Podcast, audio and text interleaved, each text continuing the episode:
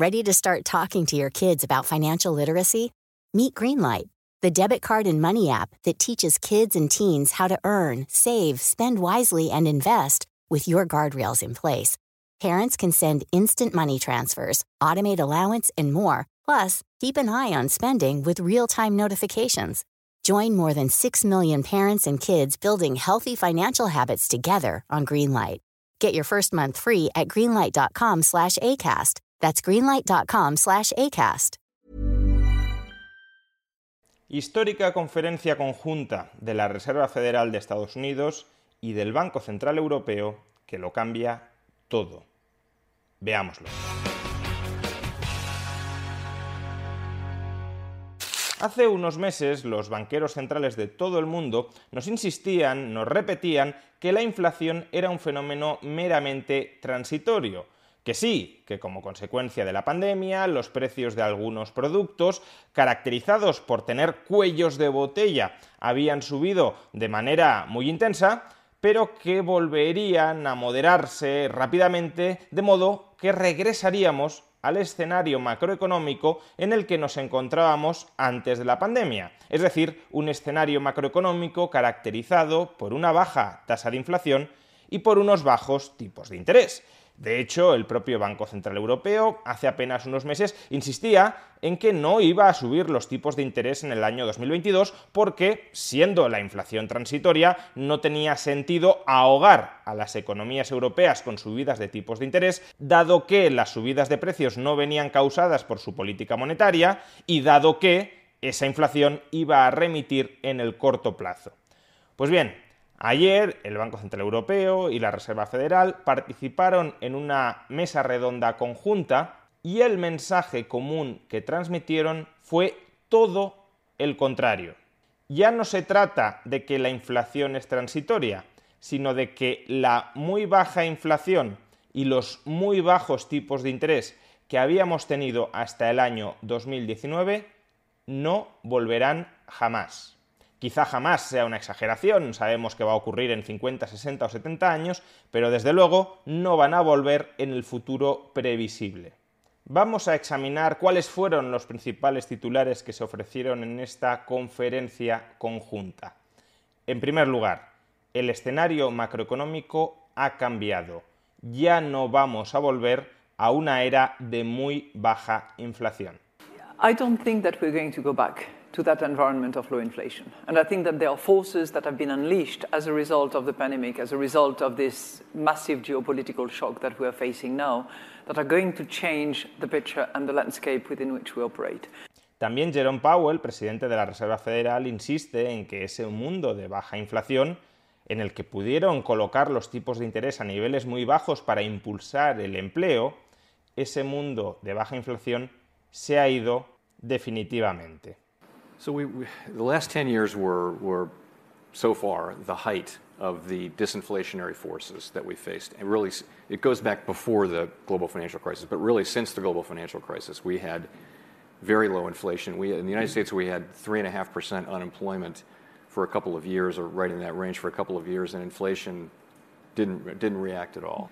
That world seems to be gone now, at least for the time being. Segundo titular. Precisamente porque el entorno macroeconómico ha cambiado, precisamente porque la era de la baja inflación no va a volver, los bancos centrales tienen que replantearse de manera estructural, no de manera temporal, tienen que replantearse su política monetaria. O dicho de otra manera, los muy bajos tipos de interés con los que habíamos convivido hasta el año 2019 tampoco van a volver. We're living with different forces now and have to, have to uh, think about monetary policy in a very different way. Y ese replanteamiento de la política monetaria, cuidado, también afecta al Banco Central Europeo. Christine Lagarde afirmó que en el actual contexto inflacionista, el enfoque de la política monetaria puede que tenga que ser menos gradual, es decir, que los tipos de interés tengan que subir de manera más rápida de lo que inicialmente habían anticipado. Um, you know, moving gradually is uh, certainly appropriate in times of very high uncertainty, But as the uncertainty will clear in, in, in on various accounts, uh, we will have to so certainly be less gradual and give more way to optionality. Tercer mensaje importante de esta conferencia. No solo son los bancos centrales quienes se tienen que implicar en luchar contra la inflación, sino que también los gobiernos han de implicarse en luchar contra la inflación. Y que los gobiernos, a través de su política fiscal, se impliquen en luchar contra la inflación, significa que han de reducir sus déficits públicos, que han de volver a la época de la austeridad, porque si se mantienen los déficits públicos altos, por mucho que los bancos centrales suban los tipos de interés, la inflación no va a controlarse. Escuchen cómo Christine Lagarde les manda un recado a los gobiernos europeos cuando dice que durante la pandemia la política monetaria y la política fiscal trabajaron codo con codo, estuvieron coordinadas, hubo una expansión monetaria y una expansión fiscal al mismo tiempo, quizá eso tuvo algo que ver con la inflación actual, pero bueno, y sin embargo, ahora mismo la política monetaria y la política fiscal no están coordinadas, porque la política monetaria está adoptando un tono contractivo y la política fiscal todavía no. You know, to the extent that fiscal and monetaries have worked hand in hand during the pandemic and, and to good effect, I think we should also reflect on how fiscal can leverage what we do and how we can facilitate it. But we're not, this is, this is no longer the same cooperation, hand in hand uh, work that we used to do during the pandemic. And, and in the medium term, you know, the fiscal space has to be, uh, has to be uh,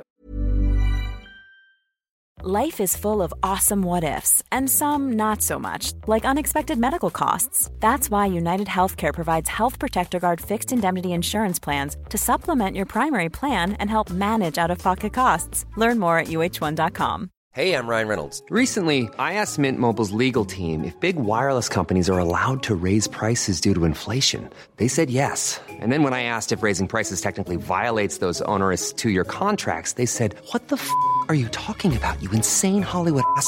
So to recap, we're cutting the price of Mint Unlimited from $30 a month to just $15 a month. Give it a try at mintmobile.com slash switch. $45 up front for three months plus taxes and fees. Promo rate for new customers for limited time. Unlimited more than 40 gigabytes per month. Slows. Full terms at mintmobile.com.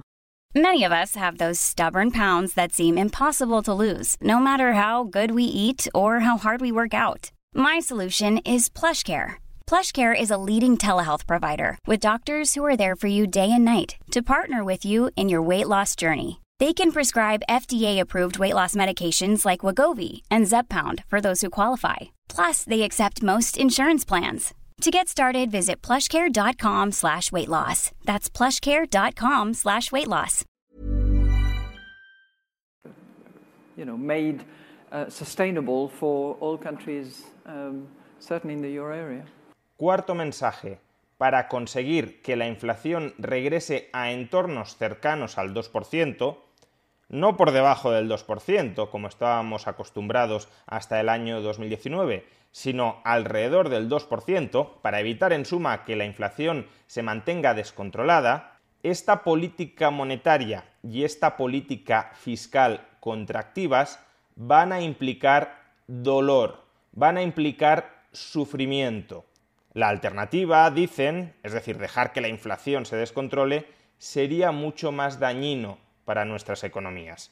Y en esto, en que controlar la inflación implicará dolor, implicará sufrimiento, es decir, puede implicar una recesión y destrucción de puestos de trabajo, están absolutamente de acuerdo el presidente de la Reserva Federal, la presidenta del Banco Central Europeo y el gobernador del Banco de Inglaterra. I would say that we fully understand and appreciate uh, how the pain people are going through dealing with higher inflation, that we have the tools to address that and the resolve to use them, and that we are committed to and will succeed in getting inflation down to 2%. The process is likely, highly likely to involve some pain, but the worst pain would be from, from failing to address uh, this high inflation and allowing it to become persistent. President Lagarde? Dito. Governor Bailey? Oh, absolutely. Y quinto y último y muy relevante mensaje que nos dejó esta conferencia conjunta? El presidente de la Reserva Federal, en un acto de humildad que creo que lo ennoblece, reconoció que el actual shock inflacionista les ha dado a los banqueros centrales un baño de humildad, que ahora entienden mejor lo poco que entienden la inflación. I think we now understand better how little we understand about That's not very inflation. reassuring.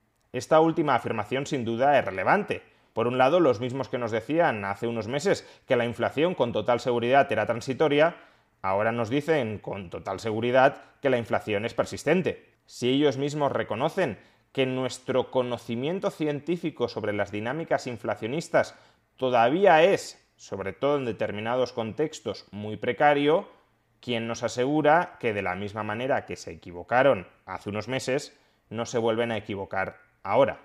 Y por otro lado, esta frase, ahora entendemos mejor cuán poco entendemos la inflación, hace buena otra frase, otra famosa frase, del premio Nobel de Economía Friedrich Hayek. Decía Hayek que la tarea de la economía es demostrarnos lo poco que sabemos sobre aquello que imaginamos que podemos planificar. Y la política monetaria, la planificación centralizada de cuál es la política monetaria óptima para todo un sistema financiero, en lugar de descentralizar esa decisión a un mercado financiero libre y competitivo, la pretensión de que la política monetaria óptima puede imponerse de arriba a abajo en lugar de emerger de abajo arriba, esa pretensión es una pretensión que los planificadores centrales de la política monetaria han ejecutado hasta la fecha con un insuficiente conocimiento sobre aquel fenómeno que pretendían planificar. Insuficiente conocimiento no ahora mismo, sino desde hace décadas. Decía Rolf Hotry que la banca central es más un arte que una ciencia, pero cuando al artista se le piden obras imposibles, los destrozos y el sufrimiento los acabamos pagando todos.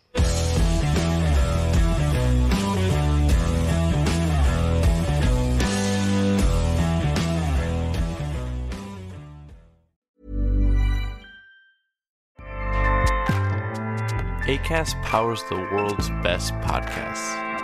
Here's a show that we recommend. The Real Housewives is a guilty pleasure for most, but if you're looking to not feel guilty about that pleasure, tune in to Everything Iconic with me, Danny Pellegrino, where I break down all the messy moments and behind the scenes antics of Bravo's popular franchise. And on Everything Iconic, I also interview celebrity guests like Kelly Ripa, Kiki Palmer, Drew Barrymore, Cameron Diaz, and more about their guilty pleasures, their past work, and so much more. So if you're pop culture obsessed and find yourself watching way too much reality TV like me, tune in to Everything Iconic with Danny Pellegrino wherever you listen to podcasts. ACAST helps creators launch, grow, and monetize their podcasts everywhere. ACAST.com.